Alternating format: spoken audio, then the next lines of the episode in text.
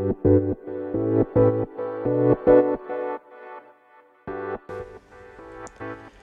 んにちは。石川祐希の10分間。始まります。というわけで、えー、っと今日2回目です。とですね今日も本当に寒いですね。すごい寒くてまあ暑いより僕は好きなんですけどね。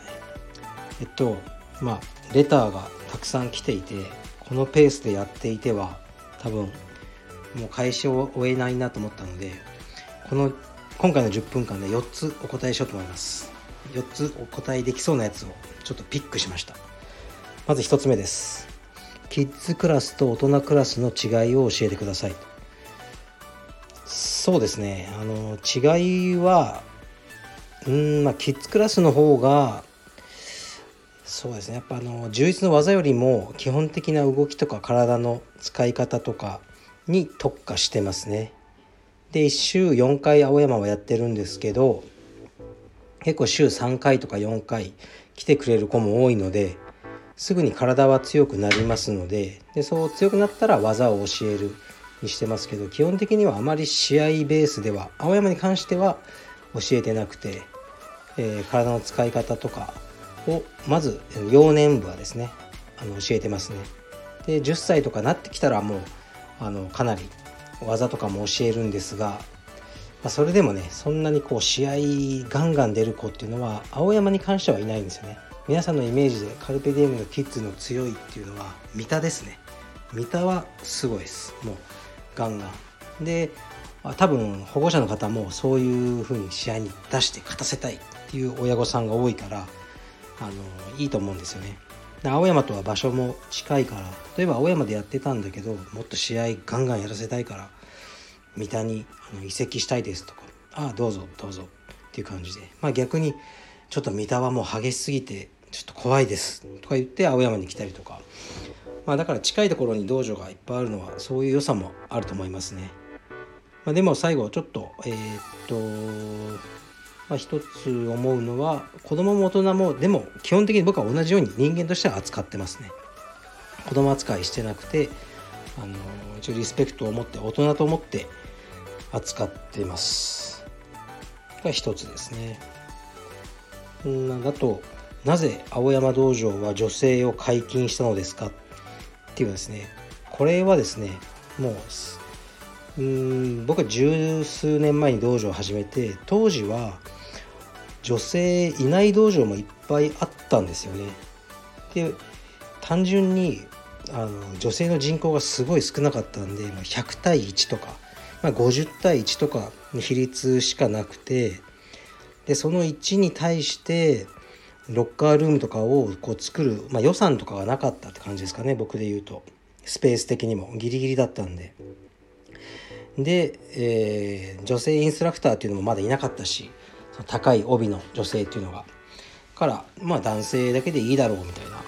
あとまあ社会的にももう今ちょっと男性だけとか言えないじゃないですか。でそういうのってこう変わりますよね10年ぐらいで。10年前は全然男性だけの道場です。まあ堂々と言えたんですけどね、うん、でもまあ差別じゃないかとかねこういろいろ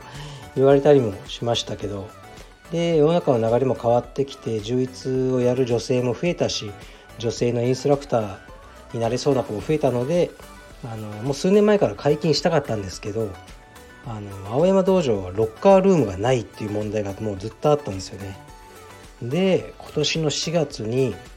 改装して僕のオフィスを潰したんです。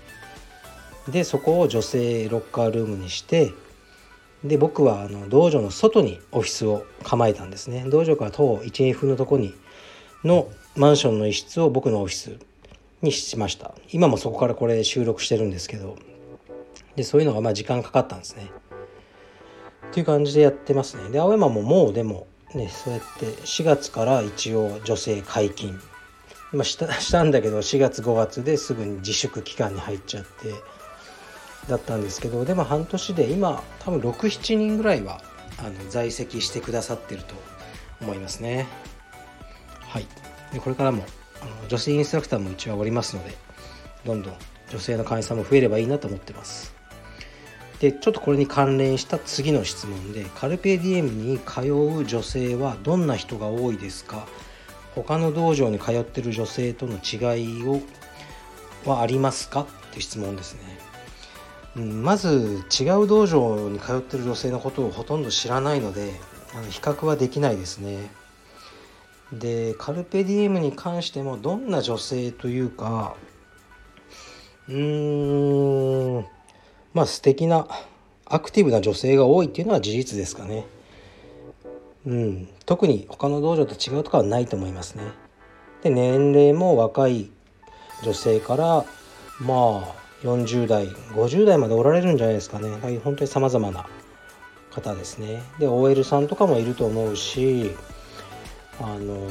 まあ、自営業やってる方とかヨガの先生とかさまざ、まで、あのどんな女性ってこう一概には言えないですね。一つ言えるのは格闘技界ってまだやっぱり男がマジョリティだと思いますよね。で女性はどうしてもマイノリティだと思うんですよね。人数的に。でそこにあえて飛び込むっていうのは結構勇気がいることだと思うんですよね。ですからそれをあえてこう飛び込んで頑張ってらっしゃるってことであの男性の会員さんよりもいい意味でアグレッシブな方が多いんじゃないかなと思います。うん、やっぱ充実は女性にとってはちょっとハードル高いんですよね。爪も伸ばせないし手足もあざだらけになるじゃないですか。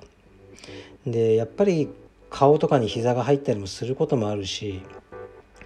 うん、だからなかなかねこう、まあ、ヨガとかキックボクシングとかよりも女性人口は伸びにくい競技だとは思いますね。でも競技自体はあの女性ってすごいやっぱ柔らかさを生かして男性よりも多彩な技ができたりするしあの男性に勝てる競技だと思うのであのもっと伸びればいいなとは思ってます。最後もう一つの質問は石川先生の英語はどうやって勉強しましたか？っていう質問ですね。まあ勉強はですねアメリカに2年間住んでたので大学で日本大学を卒業した後単位を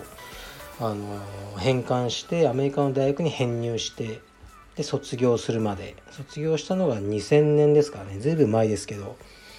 うん。だからまあ勉強というかそこで覚えた感じですかね。一応日本でも英語の勉強はしてましたけどあのほとんどダメでしたね。アメリカに行ったら。何も通じなかったというか結構きつかったですね。もう少しずつあの道場通いながら大学通いながら学んだって感じだから、まあ、日本で英語の勉強をね、あのー、するにはやっぱり今は教材とかなんかスタディサプリとかいくらでもあるので結構できるんじゃないかなと思いますね。でも普段使うあの機会がないとどうしてもモチベーションも湧かないと思うのでうんそこは、ね、難しいとこですね。僕はやっぱ英語を使うシチュエーションがあるんでクラスの指導でキッズでも、まあ、ほぼ必ずキッズの外国人の子供がいるのでそこでは英語と日本語で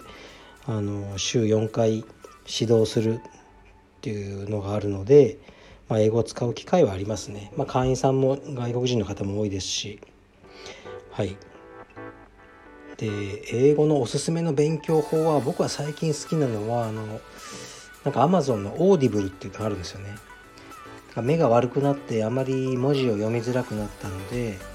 えー、っと耳で聞く本なんか読書みたいなそういうのがあってまあなんか数百円で本を買って聞くんですけどであのー、まあ要所をそれで聞いてますね。読むのは結構大変なんですけど聞くのはあのそそうでもないですね。でちょっと表現わかんない時あったらストップボタンを押して巻き戻ししてうーんとかなんだろうとか思ってでちょっと調べたりしてあのやってますね。でもそれもやっぱりこう自分の興味がある人じゃないと調べてこの人が今何て言ったんだろうって知りたくないと思うんで興味がある本を探すといいと思いますね。最近はあの元名テニスプレーヤーのアンドレ・アガシの、えー、オートバイオグラフィー自伝の「オープン」っていうタイトルのやつがあるんですねそれを聞いてましたねすごく長いんですけど全部で78時間ぐらいあるあの本なんですけど、まあ、朗読であの英語版しか多分ないと思うので英語版を聞いたんですけどそれがもうむちゃくちゃ面白かったですね。うん、ですからあのそれをずっとお正月とか聞いて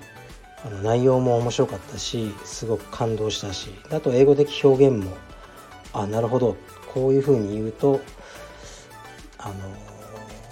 いいのかみたいなところがたくさんあって大変参考になりました。